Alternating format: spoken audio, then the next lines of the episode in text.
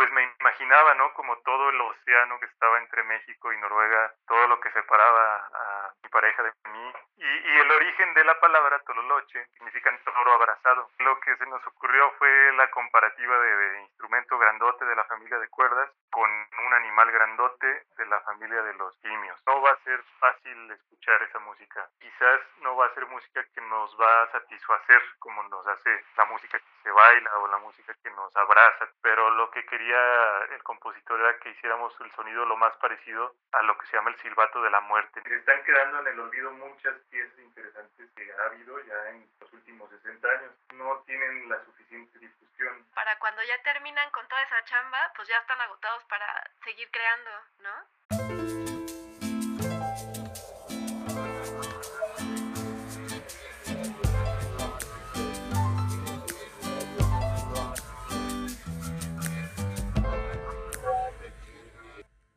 Hola a todos, bienvenidas y bienvenidos a un nuevo episodio de Serendipia Armónica. Yo soy Florencia y ya estoy de vuelta con una nueva entrevista. Antes que nada, como siempre, el recordatorio de que este podcast lo encuentran en las principales plataformas de audio.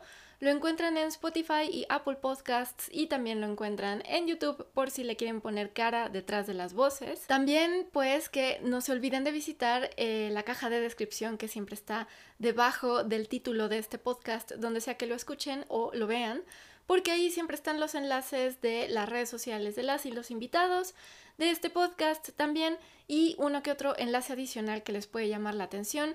Usualmente es para escuchar música, para checar algún documental, alguna otra entrevista, algún otro libro, etc. Entonces no se olviden de visitar esa caja de descripción porque ahí está toda la información y también el anuncio que siempre me da mucho gusto dar. Serendipia Armónica tiene su primera colaboración con Libreta Negra MX, que es este proyecto de divulgación cultural que corre a cargo de las y los arqueólogos Wendy Osorio, Ivonne Ruiz y Omar Espinosa, que ya también ha tenido acá su entrevista para hablar de mucha arqueología y música. Y es que precisamente estos arqueólogos no únicamente se dedican a divulgar conocimiento acerca de la arqueología, que de por sí hablar de arqueología pues ya es hablar de todas las áreas de la vida cotidiana de las y los humanos a lo largo de la historia, incluyendo el presente, sino que también es un espacio para hablar sobre muchas ramas de la cultura, por lo tanto, tengo el enorme gusto de tener una sección musical ahí que se llama La hoja pautada y que son una serie de cápsulas sobre investigaciones que realizo inspiradas en los temas que se tocan en las entrevistas que hago aquí en Serendipia Armónica. Así que les invito a que visiten a mis queridos compañeros de Libreta Negra MX que andan en todas las redes sociales. También están en plataformas de podcasts y en YouTube y pues nos vemos ahí no únicamente para la hoja pautada y hablar de más música, sino también para checar todo su contenido porque todos los temas que se tocan ahí es de eh, interés general.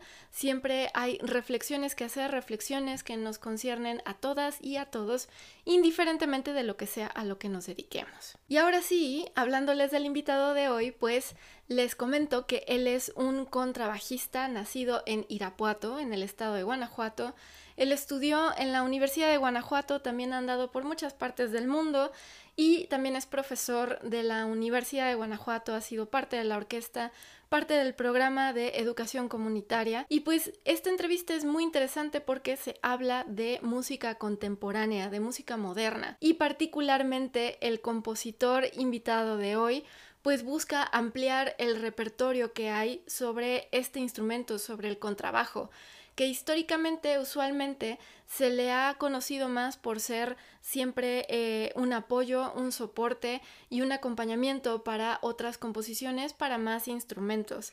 Y pues poco a poco vamos viendo que cada vez hay más trabajo enfocado en las últimas décadas eh, acerca de este instrumento, del contrabajo. Así que espero les guste esta entrevista y aprendan tanto como yo aprendí. Les dejo con Rodrigo Mata. Rodrigo, bienvenido al podcast. Gracias por aceptar la invitación. Muchísimas gracias por la invitación. Es un gusto estar aquí compartiendo lo que vaya a ser que vaya a compartir, pero este, gracias, gracias. No, hombre, no, gracias a ti, gracias a ti. En serio ha sido, ha sido bien padre poder conocer tu trabajo. Y pues ya entrando de lleno, por favor cuéntanos, como siempre empiezo, cuéntanos cómo, cómo empezó tu camino en la música. Voy a tratar de de ser lo más breve posible. No hay prisa, pero como tú quieras. Bueno, eh, quiero así como que comentar que, como la mayoría de los seres humanos, me, me, cuentan mis papás que cuando yo era pequeñito me la pasaba tarareando todo el tiempo, así lo que fuera, ¿no? Música que ni siquiera existía, yo estaba como tarareando todo el tiempo. Entonces, como que todos, o la mayoría, yo creo que un 90% de los seres humanos tenemos esa como creatividad innata, este, pero afortunadamente o desafortunadamente, según sea el caso, pues hay algunos que nos impulsan a, desarrollar como ese gusto, esa creatividad, y pues otros que, que se queda como ahí abandonada, ¿no? Entonces, no recuerdo exactamente qué edad, pero como entre los 7 y 9 años, me pusieron en clases de órgano eléctrico. Que no sé si, por allá en Ciudad de México también estuvo mucho de moda, por ahí de los 70s, 80s, 90s, como que la amenizada con música popular, pero en el órgano eléctrico. Sí, como no, como no. Entonces, pues esa, había, había una academia donde daban clases de, de este instrumento. Obviamente, música popular, las, las rolas que más sonaban en ese entonces, y pues muchas de las que eran repertorio así de, de los huestos de las fiestas, ¿no? Pero bueno, yo era niño y pues me interesaba cualquier, cualquier música que, que me enseñaran. Entonces em, aprendí así como lo básico.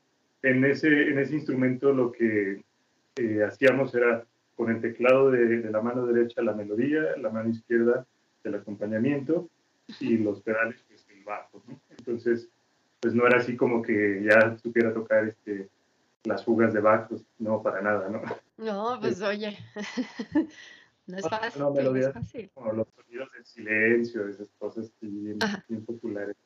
Y bueno, este, después de eso, pues seguí, seguí este, varios años y me interesó tocar la guitarra, empecé a aprender de manera autodidacta. Mi papá me enseñó así como lo, lo básico porque él cuando estaba chavo tocaba en una rondalla, entonces sabía este, lo básico, ¿no? los acordes y cómo acompañar.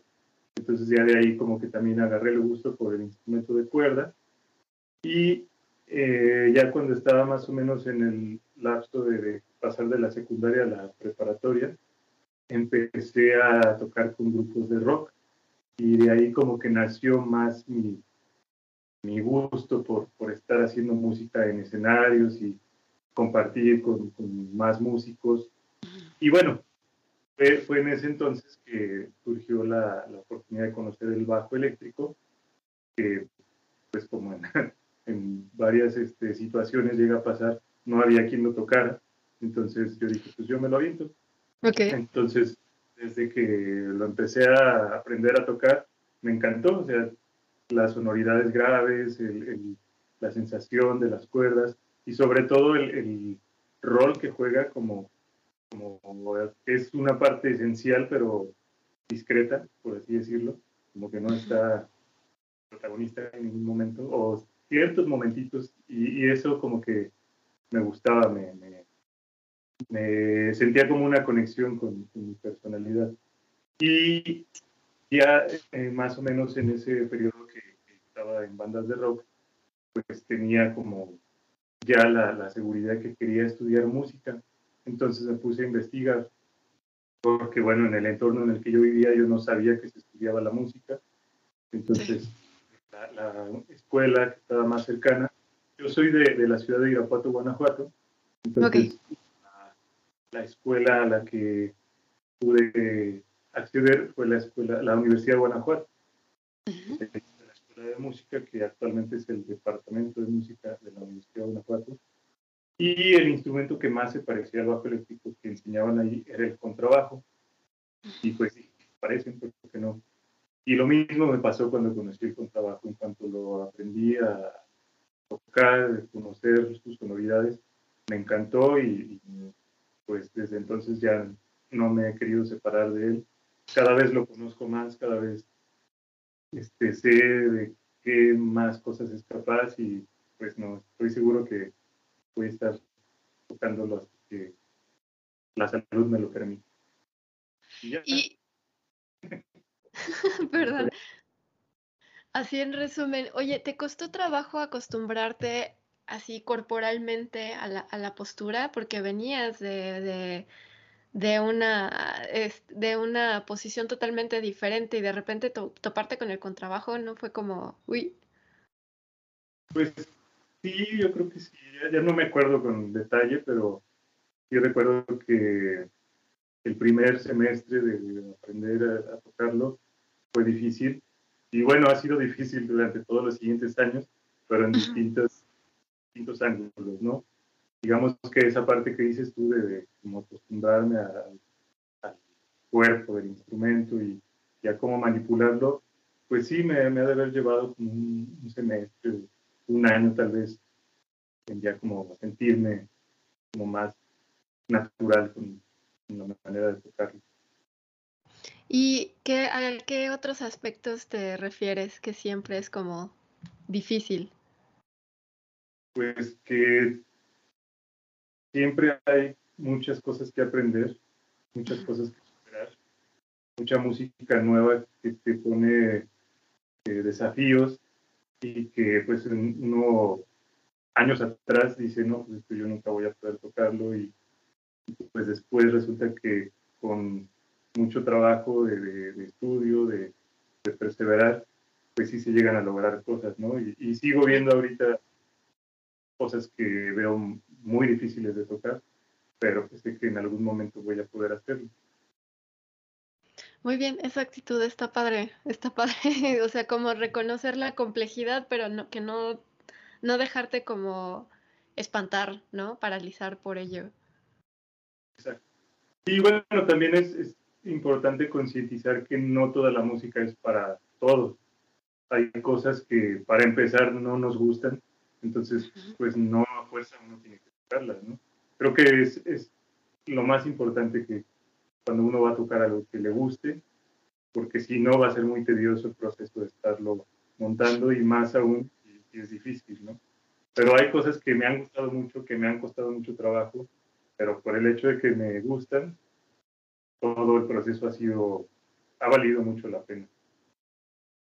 Y bien interesante eso que dices de que, de que no hay fuerza, hay que tocar la música que a una, que a una no le gusta. Eh, la formación que tienes eh, con la licenciatura en música, vamos por partes, porque ya después te avientas tus estudios en Canadá y todo, pero eh, empiezas con formación clásica. ¿Cómo le haces cuando te topas con música que no te gusta tanto, con la que no conectas, pero que aún así la tienes que sacar porque por X o Y hay una razón que te la están poniendo los maestros?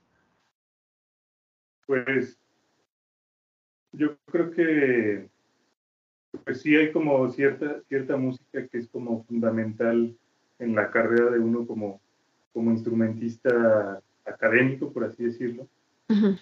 Eh, pues son como las bases que, pues no, no diría que, lamentablemente, pero sí es un poco cerrado, eh, por ejemplo, para entrar a una orquesta en cualquier parte del mundo, piden desde hace muchos años los mismos pasajes orquestales, los mismos conciertos, y pues no es música así que, que, a mí me apasione, pero pues digamos que el, aspecto de, de, poder participar en una orquesta sinfónica o en ser como competente en ese tipo de trabajos me da cierta motivación. Entonces, pues es, sí, sí es un poquito tedioso en algunas, con algunas piezas, pero pues vale la pena, es como, como dejar esa base sólida, como, como ese trago un poquito amargo, pero después ya hacer pues la mayor parte de tu tiempo lo que te gusta. Y corrígeme si me equivoco, pero según yo el repertorio clásico para el contrabajo está como mm, es mucho más reducido comparado con otros instrumentos, ¿no? Como por ejemplo el violín, el violonchelo. Según yo, el para contrabajo me imagino que los pasajes que han de pedir para entrar a orquestas, o sea, si para un violinista siempre es lo mismo, para el contrabajista es como, híjole, la misma, ¿no? Siempre. Fíjate que sí es limitado el lo que se ha hecho desde que existe el contrabajo, o bueno, desde los abuelitos del contrabajo que ya tocaban música que se sigue tocando con el contrabajo desde hace, ponle que 300 y tantos años, 350, ponle. Este, pero justo ahí está como una problemática que yo veo con, con, la actualidad, con los músicos actuales, que es que desde hace 60 años ya se ha hecho mucha música interesante para con trabajo, ya sea con trabajo solo, con ensambles, con trabajo en, música contemporánea o con trabajo y orquesta, en fin, pero no tienen la suficiente difusión y, y es por parte de muchos este, ángulos, ¿no? Uno es que no muchos músicos en, tocar la música nueva. Otro es que algunos compositores no se dan la tarea de, que se difunda más su música, por ejemplo, no, no editan sus partituras en, este, editoras que difundan mucho, o a lo mejor no se conectan con las instituciones, las orquestas o músicos que realmente estén haciendo que, den a conocer estas piezas. Entonces es como, como un círculo un poquito vicioso de, de, de, que se están quedando en el olvido muchas piezas interesantes que ha habido ya en los últimos 60 años. Entonces, las orquestas no piden para nada, o hay muy pocas que piden repertorio nuevo, siempre es lo que se hizo en el periodo clásico, romántico, a lo mucho nacionalista, y ya, no. ¿Y qué crees que se necesita o cómo, cómo se puede solucionar eso? ¿Por qué los compositores de, de obras nuevas para contrabajo no, no, por qué falta eso? ¿Por qué no se difunde tanto?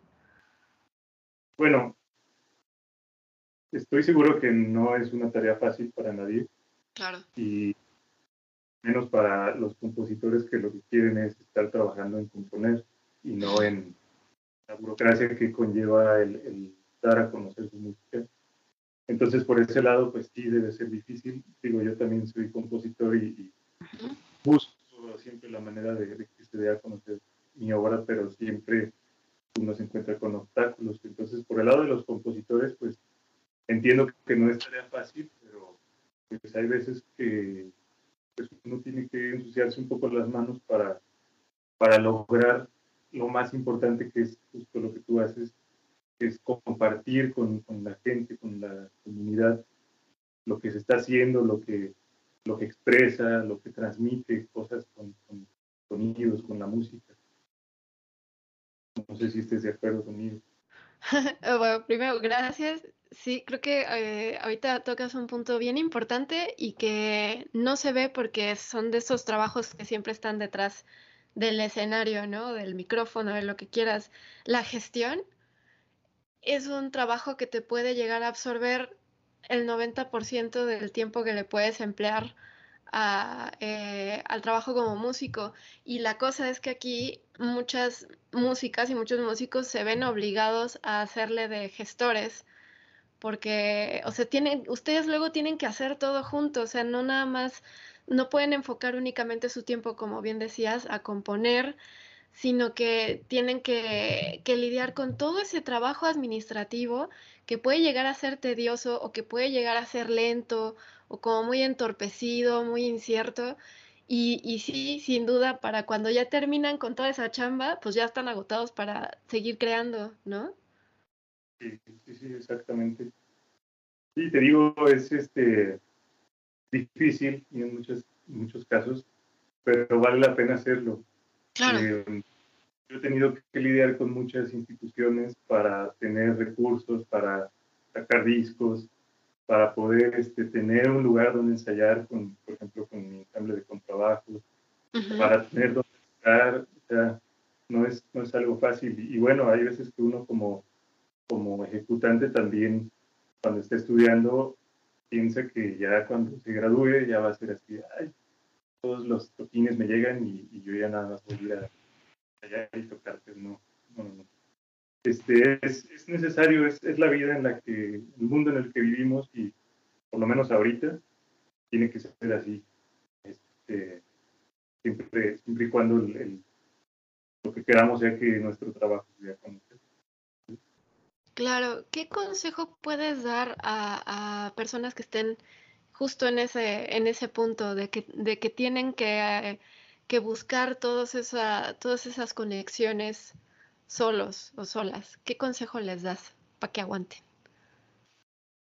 Pues yo creo que ir, ir abriendo brecha en, en su propio camino. Por ejemplo, yo siento que yo he descubierto qué es realmente lo que quiero hacer y lo que me gusta. Entonces, en base a eso, he buscado como la gente que se interesa en mi música o, por otro lado, la gente que se interesa en, proyectos, aunque no sepan de qué son, pero sí se interesa en proyectos para apoyarlos, como son las gubernamentales que dan este, estímulos o becas. Entonces, ir como conociendo todo ese mundo de, del, pues como el freelance, pero, pero no freelance eh, a ciegas, sino freelance aprovechando al, lo más que se pueda de, de, los recursos que hay. Hablando de que vivimos en México, pues aprovechar lo que hay en México, porque al final de cuentas, pues es dinero que, todos estamos pagando. Cierto. Pues vale la pena que esos recursos no se queden en el... No sé dónde. Exacto, sí, sí, sí. Y digamos que también les, les, aconsejo mucho el ser creativos a la hora de que ya están poniendo en, letras, en, escritos, sus proyectos, porque ahí es donde, donde se va a poder vender o no el trabajo. Entonces, ser muy acertados en decir claramente y lo más eficaz y breve posible este, lo que es el trabajo, lo que es el proyecto que cada quien tenga. Y por otro lado, igual de importante, ofrecer algo que sabes que les va a interesar a quien les estás pidiendo el, apoyo, ¿no? Por ejemplo, si estamos hablando de que no sé, el FONCA, pues obviamente les va a interesar que se favorezca a la comunidad mexicana y que pues, algo, algo tengan de beneficio, ya sea como recibir este, clases, recibir algún material, lo que sea, ¿no? Pero pues tratar de, encontrar esas dos eh, vertientes y ponerlas bien claras en, los proyectos cuando, cuando los pidan por escrito, ¿no? Hay otra cosa, otra mucho, perdón. No, no, no, este, eh, dadas las circunstancias también tecnológicas del día de hoy, el estar haciendo su, su archivo de, de, video, audio, de la mejor calidad posible, porque bueno, también cada vez este, pues lo que se publica en las redes tiene mayor calidad, entonces uno también se tiene que adaptar a ese, a ese nivel y hacer como buenos videos, buenas este, pues capturas del trabajo que uno está haciendo. ¿no? Son puntos bien importantes porque estás hablando de que se tiene que ah, se tienen que aprender un montón de habilidades que no nos enseñan en la universidad.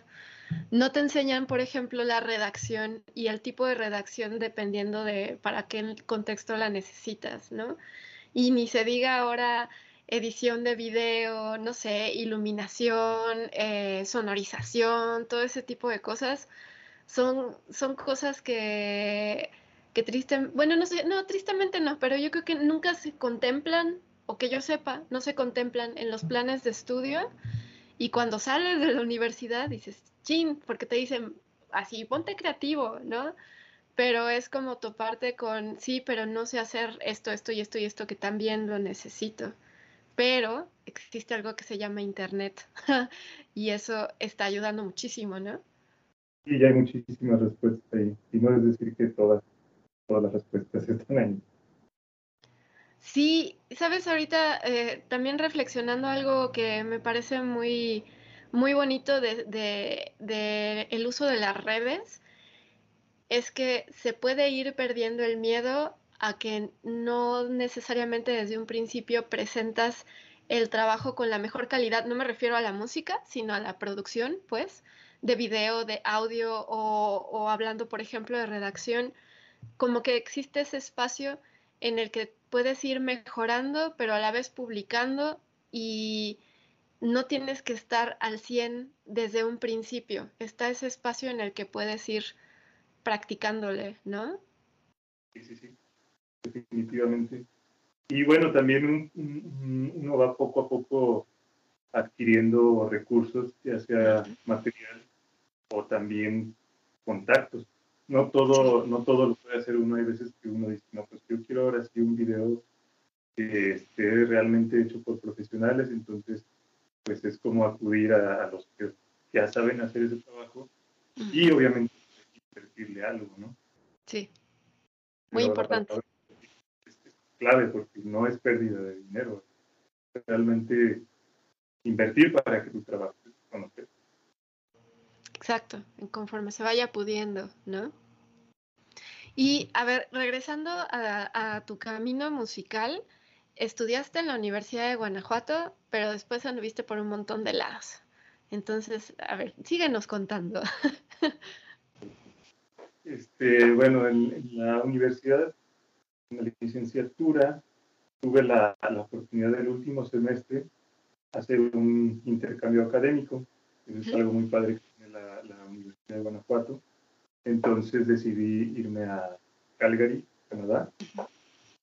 Eh, entonces todavía fue como las calificaciones fueron parte de, mi carrera de la licenciatura, pero pues estuvo muy, muy padre porque uno al viajar, más que aprender en la universidad, que sí, claro que uno aprende, pues aprende de la cultura de ese lugar, aprende las diferencias y las similitudes de la gente de otros lugares, el clima, este, pues también como lo, el aire que se respira en los lugares, los lugares bonitos, también como las situaciones pues, a veces no, no, son tan favorables, pero que después uno las cuenta riéndose de, las propias.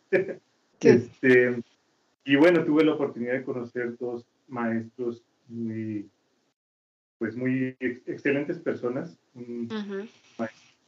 los dos canadienses. Uno era de, contrabajo de jazz, que se llama John Hyde, y otra de, de, contrabajo de clásico, que se llama Sheila Garrett.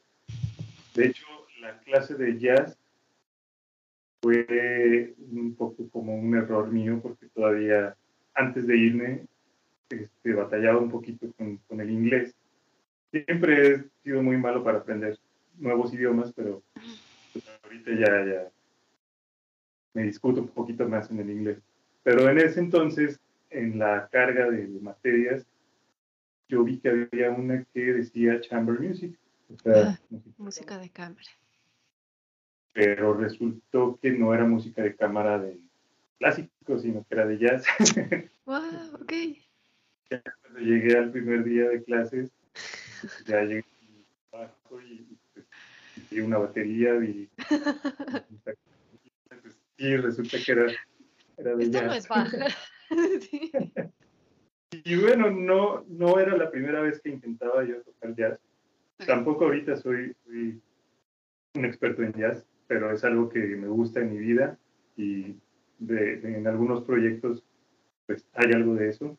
Eh, y entonces cuando cuando empecé a conocer como más a fondo lo, lo que es la base del jazz, pues también me, gustó mucho. Y vuelvo a lo que te decía de, que poco a poco he conocido lo que me gusta y lo que me llena y sé por dónde quiero seguir yendo, ¿no?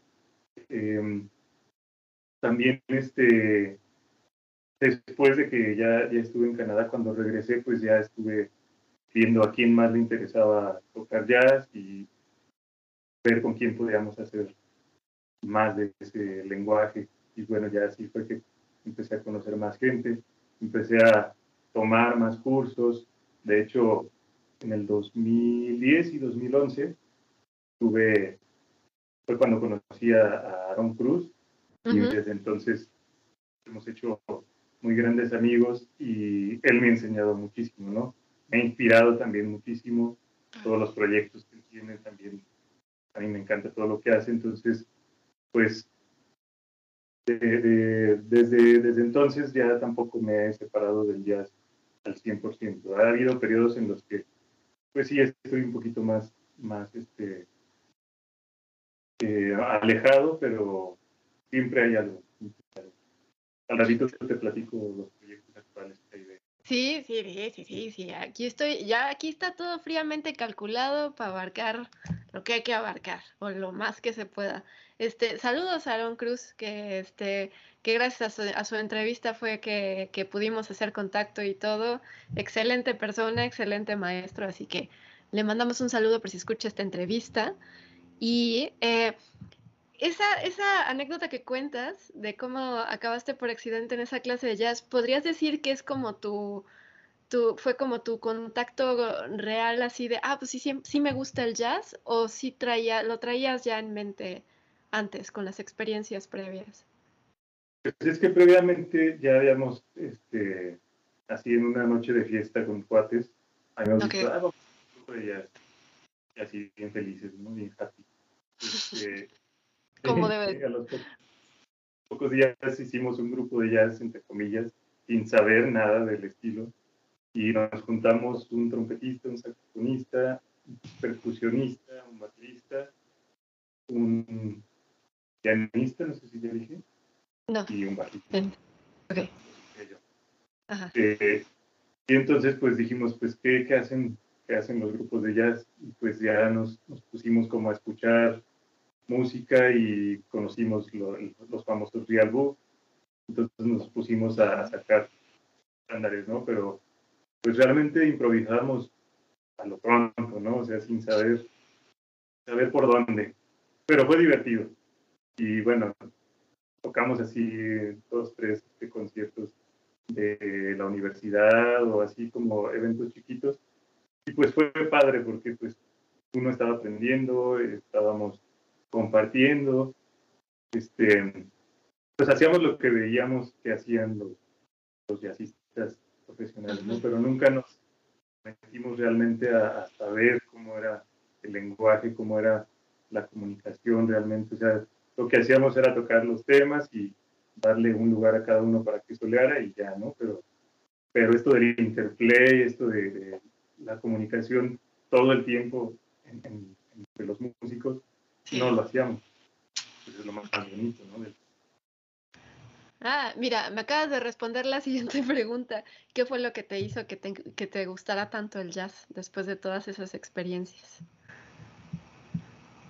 Pues sí, en parte es eso, que, es el, compartir con más músicos el, la música que uno trae para compartir y, y la eh, la capacidad que uno tiene también para estar ah, recibiendo, aprendiendo de los demás. Mm, pero también me, no sé si conscientemente en ese momento, pero ahorita te lo digo plenamente consciente, me gustó mucho la libertad que hay en ese estilo de no estar en un solo estilo. No sé si me explico. Claro, sí, sí, sí, sí realmente no, pues no, no es, no es estar a fuerza en un estilo. Sí, por ejemplo, allá en, Canadá y después en cursos que tomé acá, me di cuenta que sí hay que estudiar y transcribir y, tocar los solos de muchos músicos, pero ya después el lenguaje que uno toca en los conciertos es el lenguaje de uno mismo, que es todo lo que ha escuchado durante toda su vida, desde las cumbias que escuchabas en tu casa o el norteño, hasta la, no sé, la música contemporánea que ahora hay en, las salas de conciertos. O sea, no, no. Todo lo que hay en medio de eso, todo eso de cierta manera y en la dosis que sea, pero uno lo saca en la musicalidad propia. Incluso en la música clásica, que son obras que ya está la partitura de, alguien más. En esta música también se puede expresar lo propio, porque cada músico, o bueno, cada buen músico en todos los sentidos, tiene una musicalidad única que nadie más va a tener. Ir a un concierto de esas personas siempre va a ser un, un deleite. Sí, y una experiencia única, ¿no? Sí. Y perdón que me salí un poquito de, la pregunta o de la... No, para nada, para nada. No, no, no. Además, este, esas son las serendipias. No, no, no, no, no me parece para nada fuera de, del tema. Tú tranquilo, si debrayamos, debrayamos, no pasa nada. Yo aquí voy aterrizando los temas. Este, mm, a ver, yo leí que, no sé si fue, me imagino fue después de haber estado en Calgary, pero después te fuiste a Noruega, ¿no? Eso fue hace poquito. Ah, fue hace poquito, ok. De 2019 a 2021. Ah, ok. Es que yo quiero tocar el tema de Noruega por una razón, pero a ver, cuéntanos un poquito de tu experiencia en Noruega. ¿Cómo estuvo? ¿Qué fuiste a hacer? Pues mira, eh, ¿por qué Noruega? Porque yo desde, que salí de la licenciatura quería seguir estudiando fuera, ¿no? Y entonces intenté irme a Francia, pero no se concretó, intenté irme a Estados Unidos, tampoco se concretó, no por los lugares, sino más bien por los maestros. Y ahora me da gusto que no se haya concretado, porque los maestros, como en Noruega, fue maravilloso haberlos conocido y haber aprendido mucho de ellos. Resulta que unos años, tal vez dos años más o menos antes de, irme a Noruega, que era más o menos 2017, yo empecé a explorar más esto de la música nueva. De nueva hablo de los últimos 60 años para acá. y, empecé a ver que había muchas cosas interesantes, entonces dije, yo quiero aprender más de esto, donde hay contrabajistas que estén inmersos en, en estas piezas nuevas y que puedan mostrar cómo, cómo sacarle jugo a todos estos lenguajes. Entonces ya fue que conocí a un contrabajista que se llama Jocon Telín, también es... Este, entonces lo contacté por correo electrónico, gracias a la tecnología ya eso es bastante fácil. Sí. Y le dije que dónde podía yo estudiar con él, que escuela o así, entonces ya me pasó el dato de la Academia Noruega de Música, en Oslo, Noruega, y apliqué para, estudiar ahí y recién este, recibieron mi, aplicación, mi, grabación que les mandé, mis papeles, descubrí que estaba este otro maestro que, yo no conocía, pero que es aún más, este, pues ha hecho más cosas a nivel internacional, pero yo no lo conocía, se llama Dan Stife, ya avanzada edad. Y él me contactó y me dijo, oye, este, recibí tu aplicación, pero yo estaba buscando una carrera que tuviera así como composición y también como interpretación. Y resulta que, no, pues no tenía todos los requisitos para, para, sobre todo para el lado de la composición y entonces me, me aceptaban en la carrera de interpretación musical, que era este maestro Dan Stife. Y entonces, pues ya dije que sí, o sea, el hecho de, ir allá y, y tomar clases con, los dos, para, mí lo, más importante. Y pues ya, ya estando en el proceso de, de aplicación, pues ya vi que había la posibilidad de tomar 50% y 50% de, clases con uno y con el otro. Y pues ya, perfecto para mí, ¿no? Entonces, pues ya me fui y pues aprendí de ellos como de Coco Telín, él está mucho más metido en todas las técnicas nuevas y discursos muy, muy locos y abstractos de, de, de la música nueva.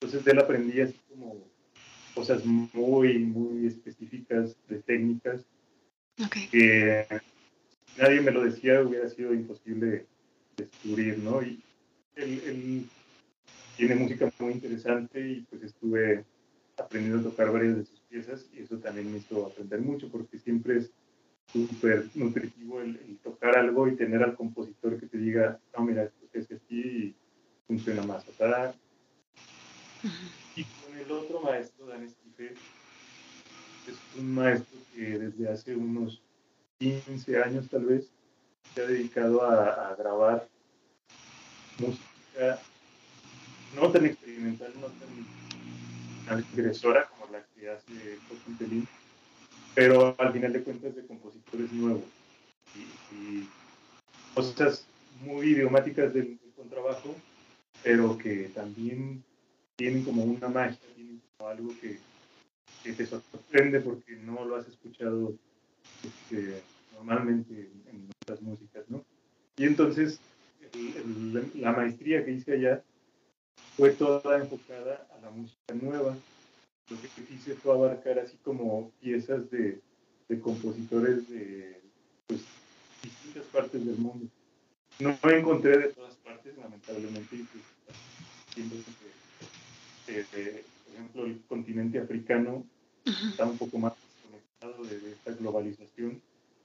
A lo mejor ha de ser chido ese tipo de vida ya, ¿no? Pero, pero pues no encontré muchos compositores que hicieran música para contrabajo. Seguro hay por ahí, ¿no? Pero, pero pues no, no, no han aparecido por estos lados. Sí. Entonces, pues sí, encontré música asiática, música europea, americana, hasta Australia, una, una pieza interesante. Y pues me puse así a montar lo más que pude de repertorio nuevo, tanto para contrabajo solo como para contrabajo piano, con trabajo con otros instrumentos y también con trabajo de orquesta, que es como algo que es muy bonito, que es todo un reto y, y, allá lamentablemente se cruzó la pandemia, no pude este, hacer mi, concierto con orquesta, pero sí toqué la música que. Entonces, bueno, menos mal.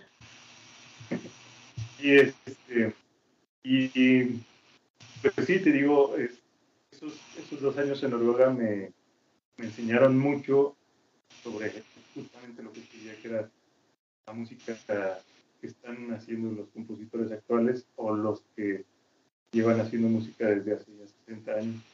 Y por otro lado, pues del, del 2012 al 2019, pues estoy trabajando, además de trabajar en la Orquesta Sinfónica de la Universidad de Guanajuato, en las orquestas comunitarias dando clases.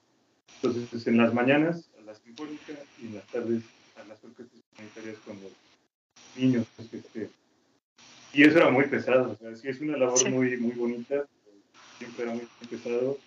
Era correr, este, comer en 15 minutos y vamos a dar clases, y luego llegar bien cansado y ya no tener tiempo de, de estudiar o energía. Tiempo sí, más bien energía, ¿no? Este, y entonces al, en Noruega, volví a tener como ese tiempo de, estudiante y me puse también a componer, o sea, ya había compuesto para el ensamble de contrabajos, em, digamos que cuando era estudiante de, la licenciatura también componía para eh, cositas pequeñas, para clarinete y piano, trabajo y favor, pero nada que, que me haya satisfecho así al 100%. Entonces, se dio la oportunidad de, de empezar a componer más música, sobre todo para contrabajo solo. Y, también dije, bueno, pues si estoy aquí, vamos a, en los conciertos que, que hacía, también incluir piezas mías y, dar a conocer esto que es algo hecho en México, ¿no? Y, pues, la experiencia de, de, ver cómo la gente de allá recibía mi música y el resultado fue que me estimularon a seguirlo haciendo y cada vez lo hago más seguido. Oye, ¿y esas piezas a las que te refieres están en el disco de Mar del Norte? Porque por eso te preguntaba qué onda con Noruega, porque me imagino que de ahí viene la inspiración para ese álbum, ¿no? Sí. Las piezas que están en ese disco son todas las piezas para contrabajo solo que compuse estando allá. Okay. Una para dos contrabajos, una para contrabajo y guitarra hice más música, pero, pero para más este, instrumentos, entonces digamos que lo que más fácil de, realizar pues fue lo que solo necesitaba yo de, de, mí para hacerlo, ¿no? Y bueno, de dos colegas, el bajista y el guitarrista. Pero si te fijas en la portada del disco, pues son, por cierto, la diseñadora que hizo este, este portada se llama Ilian Bello, que es una colega de aquí de Guanajuato. Eh, el trabajo que hizo fue estupendo porque es como una postal de Oslo, de, los edificios reflejados en el mar, pero en lugar del, del, puro mar, el puro reflejo de los edificios en el mar, también puso la silueta acostada de, de un contrabajo. Entonces, pues tal cual es eso lo, lo, que es el disco, ¿no? La música de contrabajo que yo hice estando en, en, esa ciudad que me inspiró en muchos sentidos y me enseñó muchísimas cosas. o sea, fue una experiencia completa el haber vivido allá.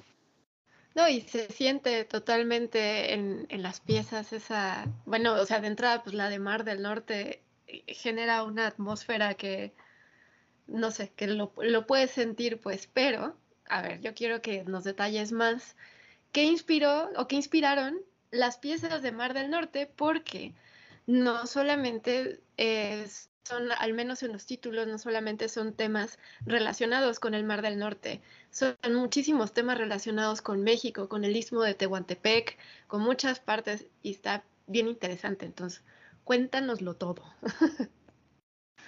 Vale, vale. Sí, este, pues como que conforme empecé a, componer y a dar a conocer ciertas piezas, se fueron dando también oportunidades, ¿no? Eh, me voy en desorden, pero por ejemplo esa obra de Sones de la Tierra, que tiene tres movimientos, uno de Tehuantepec, otro es Sotavento veracruzano y uno más huasteca. Esa pieza la hice porque me contactaron de una orquesta latina en Europa, se llama Latin Orchestra of Europe, que durante la pandemia decidieron organizar un concurso internacional de, contrabajo. Y, como yo vivía allá en, Noruega y, ellos son una orquesta latina en Europa, pues les gustó la idea de, invitarme como compositor este, residente. Lo que tenía que hacer yo era una pieza para que los concursantes en, el, la semifinal este, tocaran la, la, obra como parte del repertorio que había que hacer en el concurso, ¿no? Entonces, el amigo que fue ahí un contacto entre la orquesta y yo, me dijo que pues, lo que le encantaría que, que tuviera la pieza era pues algo de, de nuestra cultura latina, ¿no? Entonces yo dije, directamente de, México.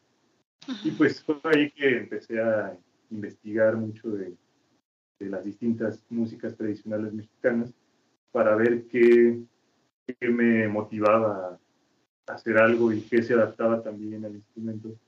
Y bueno, cuando ya decidí que, que iba a ser como distintas piececitas basadas en los sones, fue que me adentré en investigar acerca de los sones mexicanos y eh, descubrí que hay una gran cantidad de sones y muy interesantes todos. Y ya después pues decidí solo elegir tres para, pues, para no hacer tan larga la pieza, que de hecho sí quedó larga, pero pero bueno, solo fueron tres movimientos. Entonces, el Istmo de Tehuantepec, que es el primer movimiento, esa obra la hice inspirada o basada en el son itmeño, que es este son que tiene varias características, ¿no? Está en tonalidad menor, que es como global, que es en un tempo moderado, este, y bueno, las que seguramente todos conocemos en la sandunga o la llorona, esos son sones ismeños. Entonces pues decidí hacer mi propio son ismeño y adaptado al contrabajo solo. Esto de hacer obras para contrabajo solo a lo mejor suena un poco como raro en un principio cuando todavía no lo has escuchado, pero es muy, muy satisfactorio porque tiene muchas sonoridades el contrabajo que pueden llenar el espacio y no nada más son los graves que uno escucha cuando, cuando el contrabajo está haciendo base en un grupo o, en una orquesta, tiene un espectro sonoro grandísimo, entonces hay armónicos, se llaman muchos sonidos agudos que tiene tanto con la técnica pulsada como con el arco, este, todo el cuerpezote que tiene también se puede usar de percusión y se puede usar manos, se puede usar el arco, se pueden usar tarjetas. Y es que también no es lo mismo solo escucharlo a, verlo, también es como todo un espectáculo el, el ver cómo hacen todos esos sonidos. Y bueno, descubrí que, que realmente se puede llenar así el espacio con, con el instrumento y a veces ni siquiera es necesario que haya muchos sonidos a la vez, sino que hacer como un tema que transmita lo necesario. Puede ser una simple melodía, pero que esa melodía no sientes que sino que ya, ya está completa. Entonces, en esta pieza de como de pues me surgió esa, esa melodía. Y pues el mismo contrabajo se está acompañando. Con una mano, bueno, más bien con un dedo se, se hacen los pizzicatos de, del tune. Y con, la, con el arco y, y, los otros dedos, la melodía. Este, luego el segundo movimiento de, de los sones de la tierra lo hice inspirado los sones veracrutanos, por eso el nombre de Sotavento veracrutano. Sotavento es como el cuerpo. Sí. Y, es un, una de las características más notables que el instrumento que siempre lleva así como el protagonismo, protagonismo es el arpa jarocha. Uh -huh. de, de, la de, de esta pieza, una técnica que se llama apropiado hacer como una arpa. Entonces, las cuatro cuerdas. Ay, espérame, una... te cortaste un poquitito. Entonces, te decía que el tercer movimiento está basado en el son huasteco y que pasa una cuestión similar a la del son jarocho, que el instrumento protagonista en estos tipos de son es el violín, pero el violín uh -huh. haciendo cosas bien, bien este, virtuosas. Eh, pues yo dije, bueno, si el violín lo hace, pues ¿por qué no ponerlo, ponerlo en el contrabajo? Y de hecho lo, lo, hice pensando en yo no tocarla nunca, porque la verdad en ese, en ese tercer movimiento sí me pasé de lanza y sí está bastante difícil. Pero como era para una competencia, yo dije, no, pues los concursantes tienen que ponerse las pilas y, y sacarlo. Espero no estén escuchando esto los concursantes porque van a decir, ah, no es justo, no se vale. No, bueno, yo pienso que, que estuvo acertado porque sí el es reto, sí, claro. Eh, pero pues el año pasado descubrí que sí lo pude tocar yo y en la grabación pues está tocado por mí. Lo puedo hacer mejor. Espero, espero algún día hacer una segunda grabación de, de este movimiento. O quizás no, pero bueno, ahí quedó ya el, el registro. El registro. Entonces esos fueron los, los tres este, tones en los que me inspiré para hacer sones de la tierra y te decía que me iba a ir en desorden. Empecé con eso. Esa colaboración fue en el 2021, el concurso fue en el 2021. Y este, pues ya fue mi último año allá en Oslo. Eh, otras piezas surgieron gracias a, al interés de un amigo y contrabajista de Reino Unido, un maestro que se llama David Hayes. Uh -huh. sí. Él lo conocí porque un día vi que publicó en las redes que, que, iba a ser un proyecto para celebrar su cumpleaños número 60 y que quería que muchos compositores hicieran una pieza de un minuto para con trabajo solo para celebrar su cumpleaños, ¿no? Oye, qué padre idea, ¿eh? Sí, y de un minuto porque tiene 60 segundos. Sí, sí, sí, claro. Hay números. Y yo le dije, ah, pues yo estoy interesado en hacerle una pieza, maestro y este, le hice una que se llama Efir, así como el ah. dios viento, uh -huh. pero esa no la grabé en disco. Es una pieza pues muy pequeñita de un minuto y desde entonces le gustó también mi trabajo a este maestro, de manera que en sus proyectos que ha hecho después es, es una persona también muy activa en, en el estar comisionando nueva música para contrabajo, porque también es contrabajista.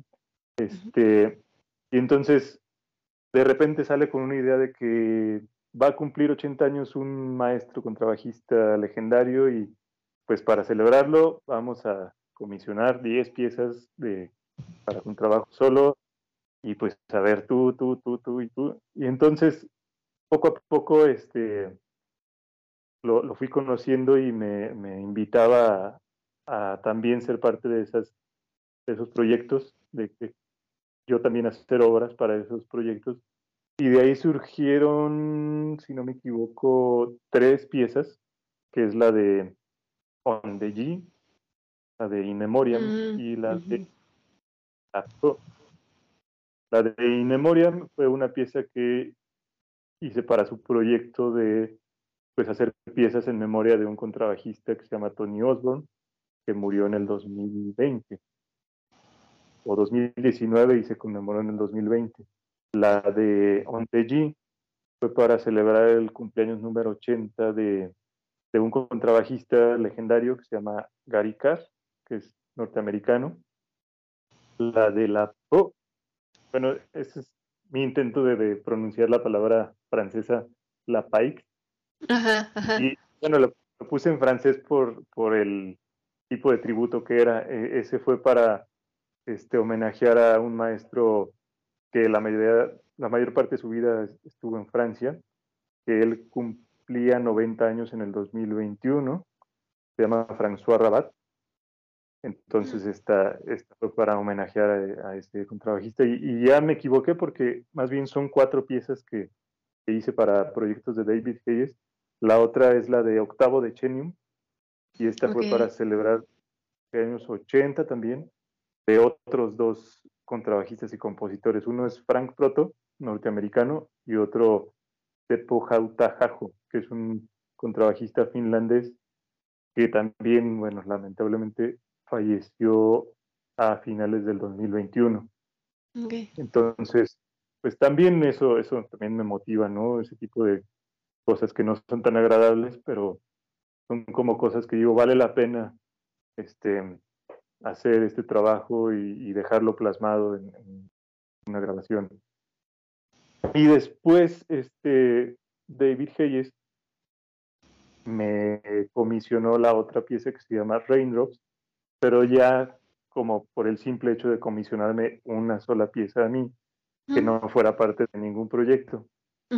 Y, y bueno, pues entonces ahí yo tenía como total libertad para, para hacer lo que quisiera y una de las cosas que a mí me inspiran mucho es la naturaleza, por eso es que le puse el título de Raindrops, como tomando de pretexto musical las gotas de la lluvia. Entonces Sí. pues, toda la pieza es como un relato de una escena en la que estás contemplando la lluvia, tal cual.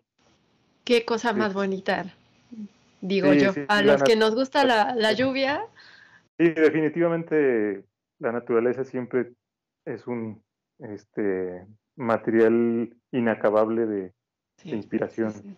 Ahora, Mar del Norte, que es la pieza que le da título también al, al álbum, pues es una pieza que le tengo mucho cariño porque durante mi estancia en Noruega, pues en un principio nos fuimos los dos juntos, mi esposa y yo, pero pues toda, toda experiencia de ese tipo tiene sus, sus altos y sus bajos. Este, no todo es fácil, Claro. hay muchos sacrificios que hacer.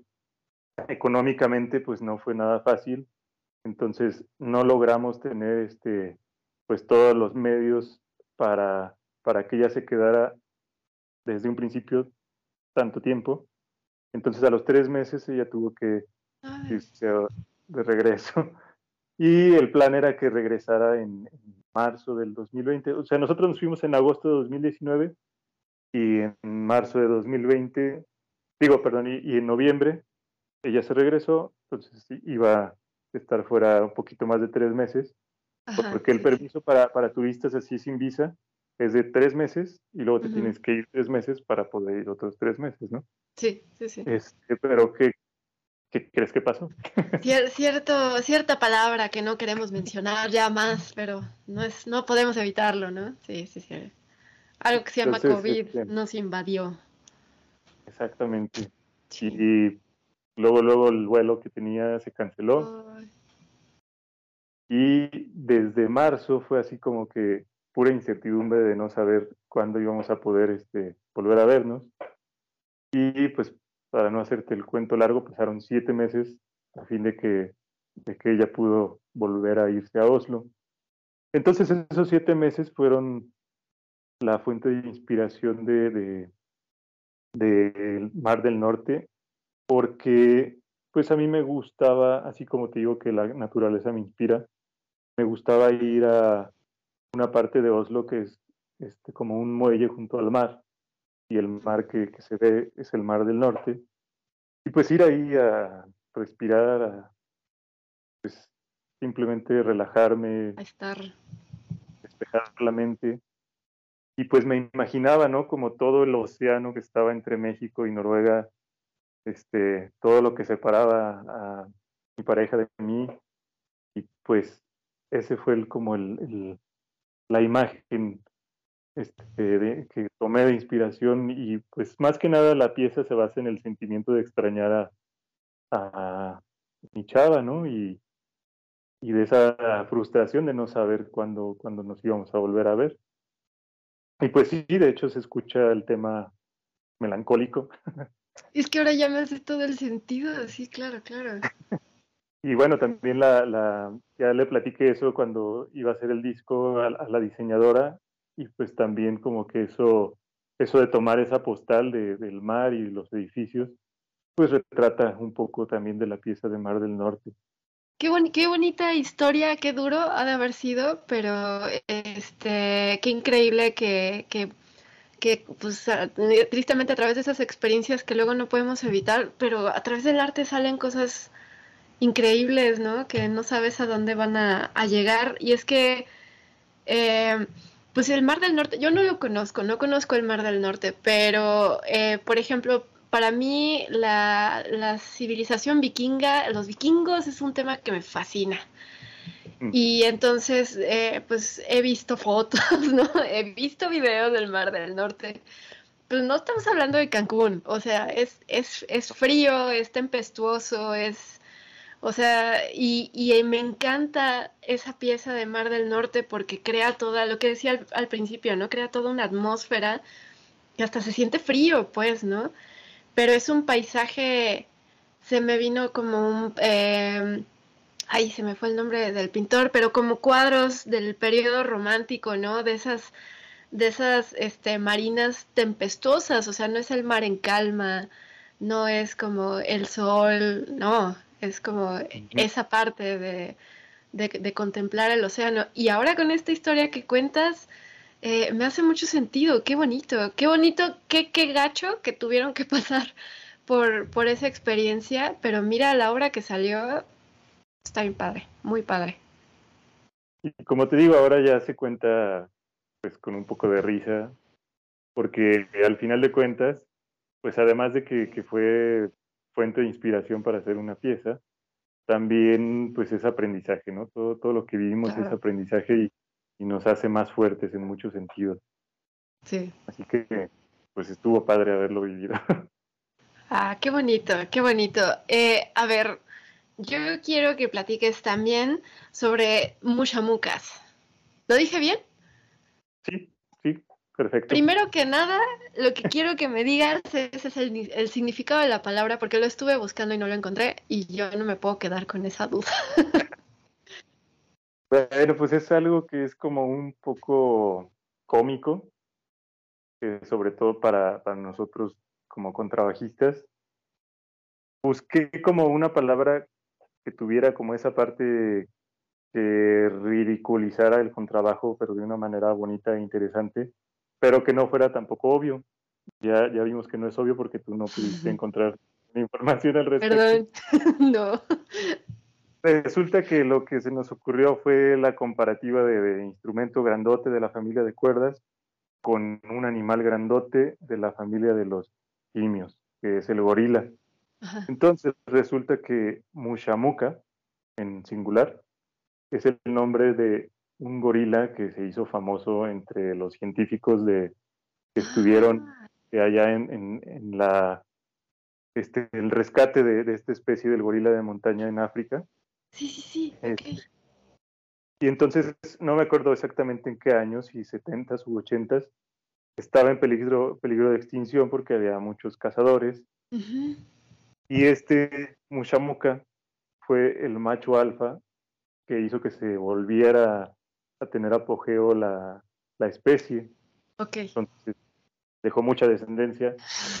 ya. Es como este, este juego de, de, que uno como contrabajista no quiere que el instrumento y todas las posibilidades sonoras que tiene queden en el olvido o se extingan, sino que se den a conocer y sí. que por el contrario queremos que tenga mucha este, descendencia, mucho este, productos después de.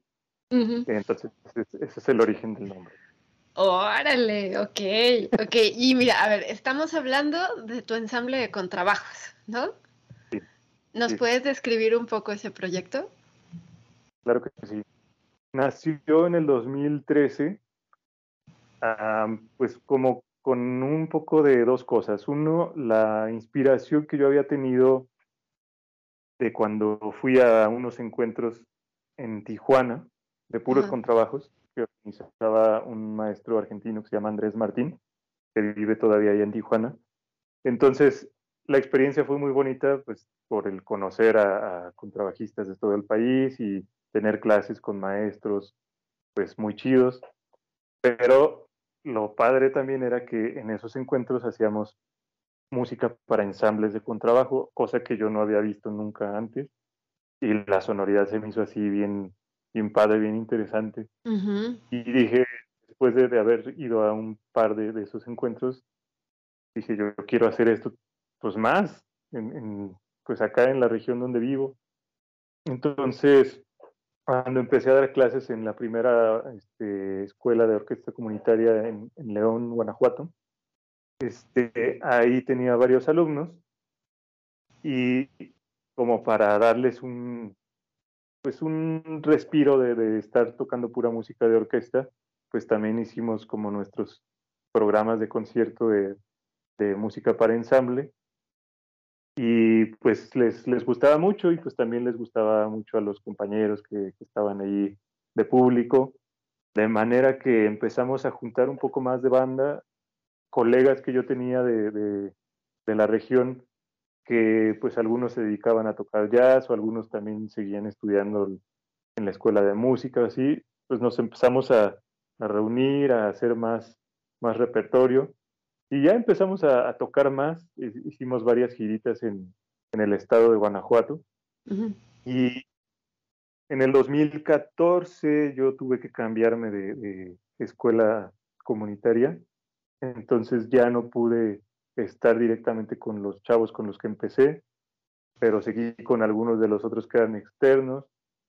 Y así como que la, gente que ha estado en el ensamble ha rotado muchísimo, pero a partir de 2016 fue que como que arrancamos otra vez y este los que están actualmente pues la mayoría entraron en 2016 2017 y han seguido pues bastante comprometidos y, y súper metidos en, en, todo lo que hemos hecho.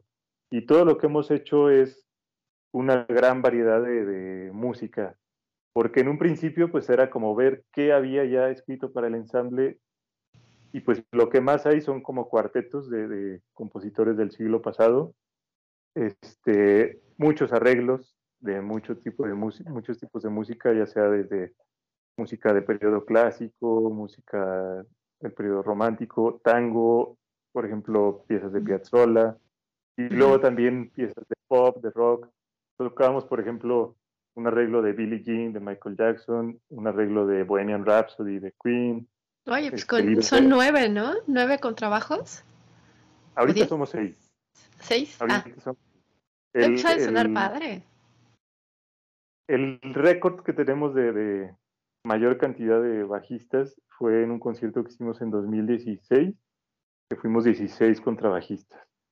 Uh. Estuvo súper monstruoso ese concierto. Sí, buena palabra para describirlo, ya me lo imagino, qué padre.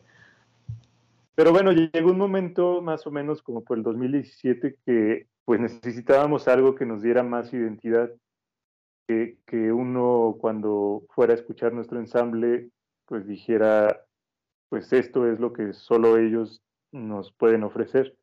Porque pues muchos, muchas de las piezas que tocamos son obras que no es que haya muchísimas ensambles de contrabajo alrededor del mundo, pero, pero sí hay unos cuantos, y pues de, de maestros así súper de gran nivel.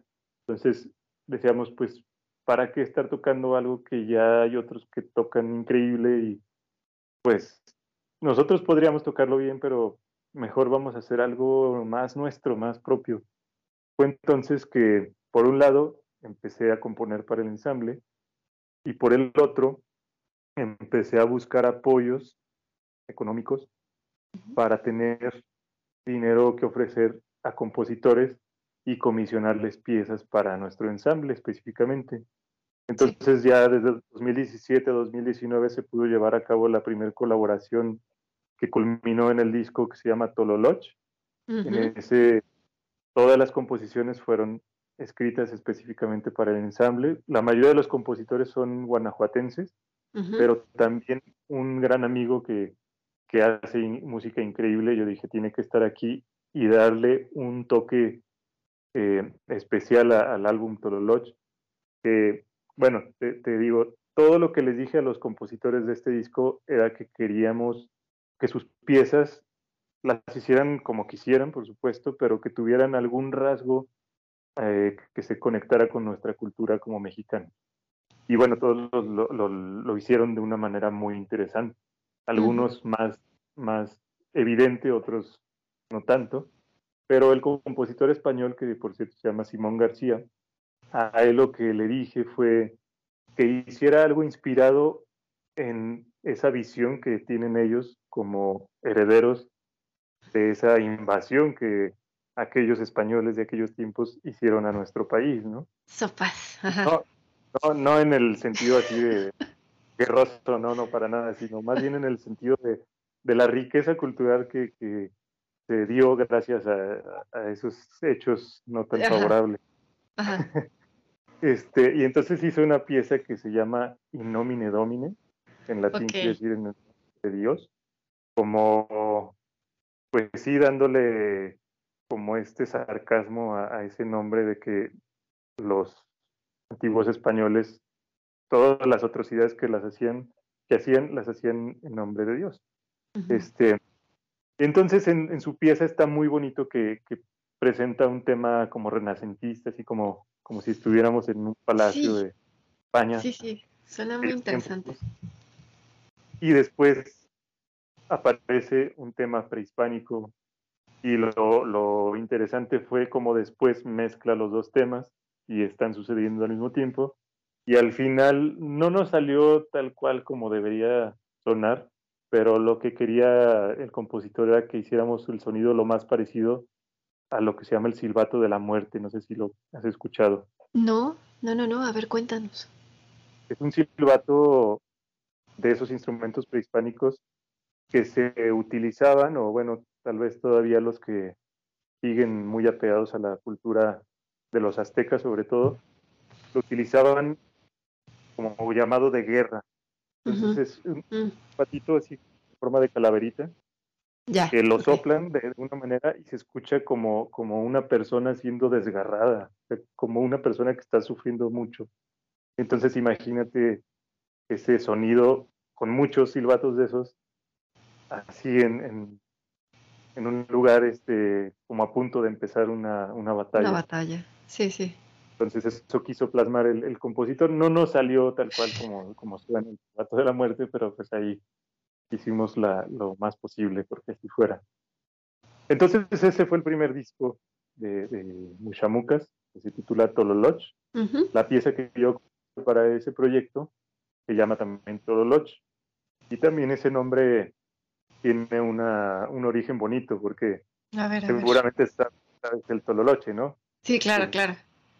Como este contrabajo eh, rústico, por así decirlo, que, que se originó aquí en México.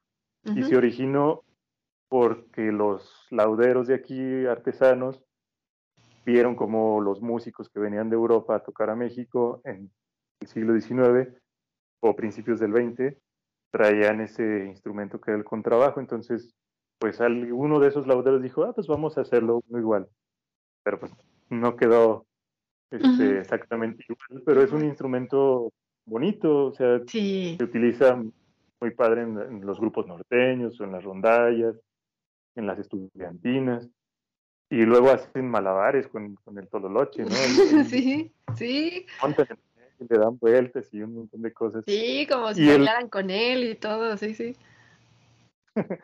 y, y el origen de la palabra tololoche viene de dos vocablos mayas, tolo y loche. Ah, por eso está así escrito. Significan toro abrazado porque es como lo que pareciera que, hace el músico, ¿no? Como abrazar un toro con sus cuernitos. ¡Oh! ¡Wow! ¡Qué padre! Ok. Sí, está muy, padre el, origen de, de, esa palabra. Y pues es un instrumento que, aunque no es el que tocamos nosotros en el ensamble, pues le tenemos cariño porque, sobre todo al concepto de Tololoche, al nombre. La mayoría de la gente no conoce el contrabajo por su nombre. O sea, sí, sí lo saben escuchar y sí identifican el objeto, pero le llaman de mil maneras menos con trabajo. Y entre esas mil maneras está muy frecuentemente la palabra tololoche. Ok, mira, perdón, voy a aprovechar eh, ahorita que sacaste eso porque me hiciste acordarme de este, y seguro mis papás cuando escuchen esto ya se han de estar riendo, nomás de oírlo, ya saben lo que viene.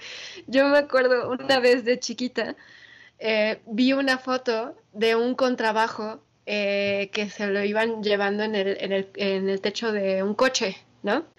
No sé qué edad de haber tenido, pongámosle, no sé, nueve, once, no sé. Y entonces me acuerdo que vi la foto y le dije a mi mamá, madre, pero qué chelote.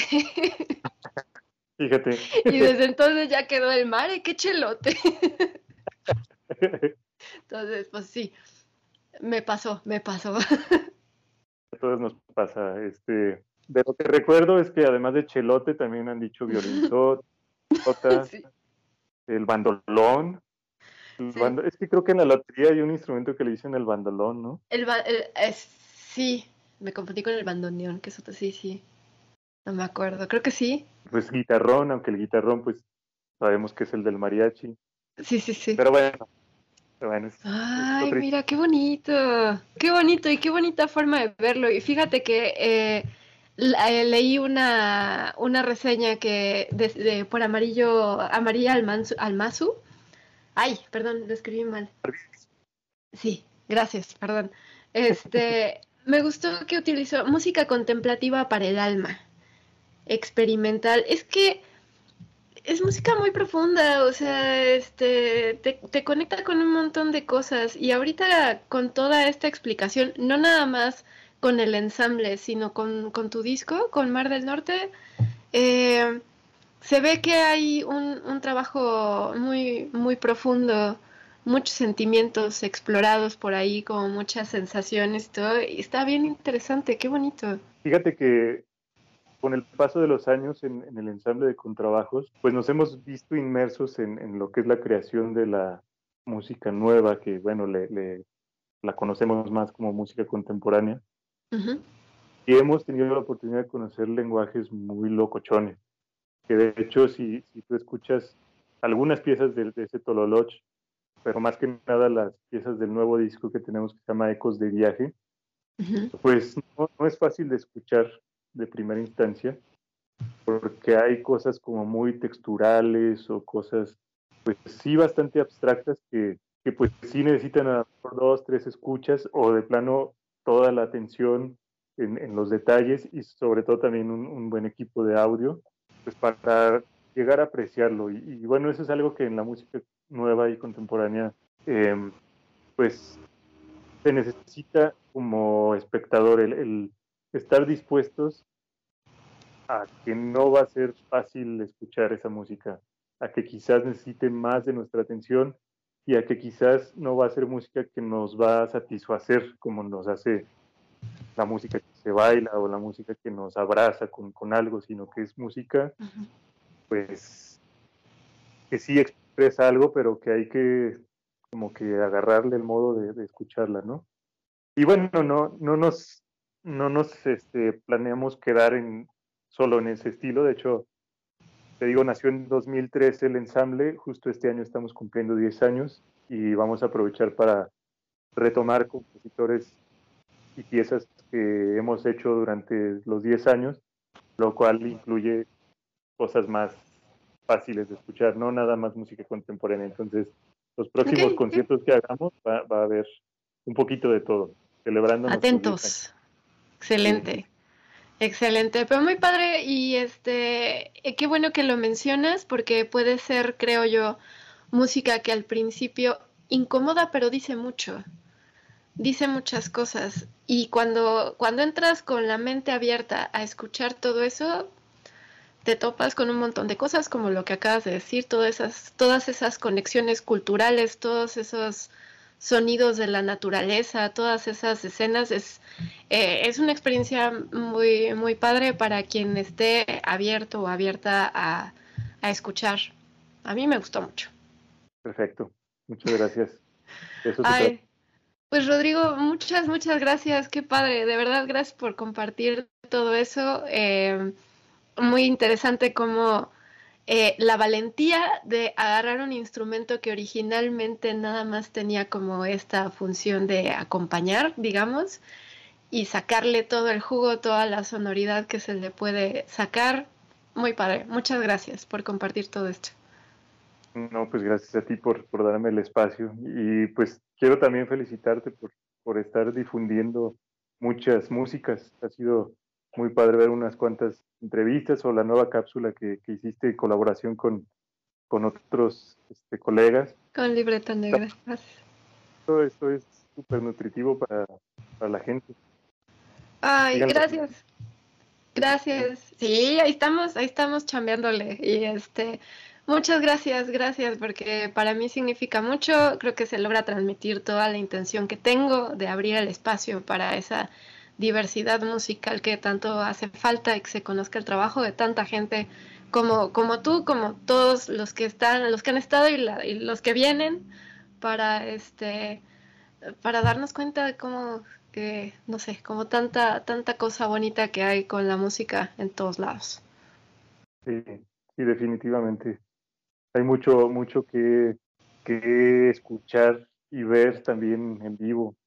Muchas propuestas que que posiblemente nos van a sorprender al principio no tan este amablemente, pero puede ser que de ahí surjan cosas, pues muchas, muchas diversidad de, tipos de, música.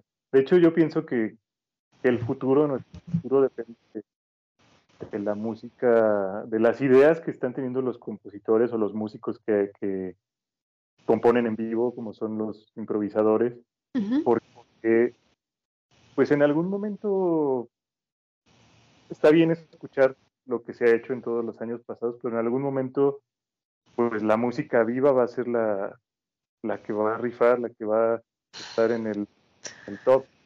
Bueno, así lo quiero ver, ¿verdad? No, claro, claro, porque habla de nuestra realidad habla de lo que estamos viviendo a nivel este, personal, a nivel eh, de grupos sociales, etcétera. O sea, se va ampliando y, esas expresiones eh, actuales son importantísimas, creo yo. Muy bien. Rodrigo, muchas gracias. Gracias de nuevo. Oye, oye, antes de, antes de que cerremos esta, esta plática. Dime, dime. échale, échale. Eh, pues adelantarles un poquito de, algunos proyectos que están como en proceso de, creación y, de sacar también este, conciertos, discos. Uno es un proyecto muy, pues que al cual le tengo cariño, es con un amigo que también vive aquí en, el estado de Guanajuato, es Carlos Orozco, no sé si lo hayas escuchado mencionar. Es no he tenido el gusto todavía. Bueno, él toca el bajo eléctrico y dijimos, ¿por qué no hacemos un dueto con trabajo y bajo eléctrico? Y pues ya uh. tenemos varios que estamos preparando y pues yo creo que este año sale, sale un disco con ese nuevo material. Otro, otro, proyecto interesante que estamos también en proceso de, sacar nuevo material es un trío de un grupo de, justamente de improvisación libre. Muy bien. Tuve, fortuna de recibir la invitación de, dos chavos de la ciudad de Irapuato que están como muy interesados en, en hacer música de este tipo. Están mucho más jóvenes que yo, pero, pero tienen mucho interés, mucha sed de, de, de hacer este, este tipo de música. Entonces, eso fue suficiente para mí para decirle, sí, le entro. Y entonces estamos haciendo, pues, como aprendiendo también de, de lo que se ha hecho de, de, música como en base a la improvisación, pero de muchas maneras. Lo llamamos como improvisación libre, pero hay lo que se llama música aleatoria, que hay como fragmentos de piezas escritas en las que podemos tomar esos fragmentos y tocarlos en distintos momentos según se vaya dando la, el interplay o la intuición. Hay música que pues podemos este, pensar en, en una estructura escrita, por, por, ejemplo, que diga empezar a tocar con una energía contenida, después, este, pues, hacerse un caos y luego que solo un instrumento empiece a, a dar un discurso triste, por decir algo así bien abstracto. Una especie de guion, ¿no? Ajá. Una especie de guion. Entonces, hay muchísimas maneras de, de hacer como improvisación libre. Sin duda. Que no es, al final de cuentas, no es libre, libre, sino que es mm. como tomar este, puntos de partida y, salen cosas muy interesantes. Entonces, con este trío que se llama trío sináptrico, okay. también pronto, pronto vamos a estar haciendo ruido, literalmente. Excelente. ¿Ya están en las redes y todo? Sí, sí. Este, ah, muy bien. Todavía está como en proceso de, de darse a conocer. Hemos tenido un concierto apenas. Vamos a tener otro en marzo pero pues el baterista que se llama Daniel Escorza es el que está como liderando ahí el, el proyecto. Entonces esperemos muy pronto moverlo más este, a más lugares fuera de, del estado. Esperemos ir eh, pues primero, primero que nada a, a, la ciudad capital en la que se mueve todo. Pues sí. Por pronto. por lo pronto, sí, sí, sí. Un proyecto más que es este algo bastante, bastante diferente. Es un proyecto con un guitarrista, que es el guitarrista que grabó la pieza de Mar del Norte. Uh -huh. en, vamos a hacer piezas de ese, como de ese estilo de, de, Mar del Norte, como más melódicas, más con un lenguaje totalmente digerible. Hay muchas composiciones para cello y, y guitarra, que se puedan adaptar perfectamente al, al contrabajo. Uh -huh. Y de hecho estoy explorando una afinación distinta en, en, el contrabajo con unas cuerdas más este, agudas que me permiten abordar como ese tipo de repertorio y, y, como que sacar este otro lado del contrabajo como más eh, que exprese con canto y, y okay, canto sí. un registro un poquito más, más alto. Ajá. Entonces este proyecto también va a estar muy padre. Esperemos también estarlo sacando a la luz en pues a mediados del año. Perfecto. ¿Cómo no, se llama este proyecto? Esto se llama Opuntia. Opuntia. ¿Y el primero? ¿El de bajo eléctrico con contrabajo? Fíjate que ese todavía no le ponemos nombre. Ah, bueno, pues habrá que, habrá que esperar entonces, habrá que estar al pendiente. Yo aquí incluyo y hago el recordatorio que todos los enlaces para las redes sociales de quienes están en el podcast y, por ejemplo, ahorita todos los músicos que acabas de mencionar de estos nuevos proyectos, ahí van a estar, están en la caja de descripción para que le echen un ojito, para que lo sigan y estén al pendiente de cuando salga toda esta novedad. Perfecto. Excelente. Muy bien, Rodrigo, muchas gracias. En serio, gracias por porque aprovecharas este espacio para compartir todo esto, muy importante. Muchísimas gracias a ti, Florencia.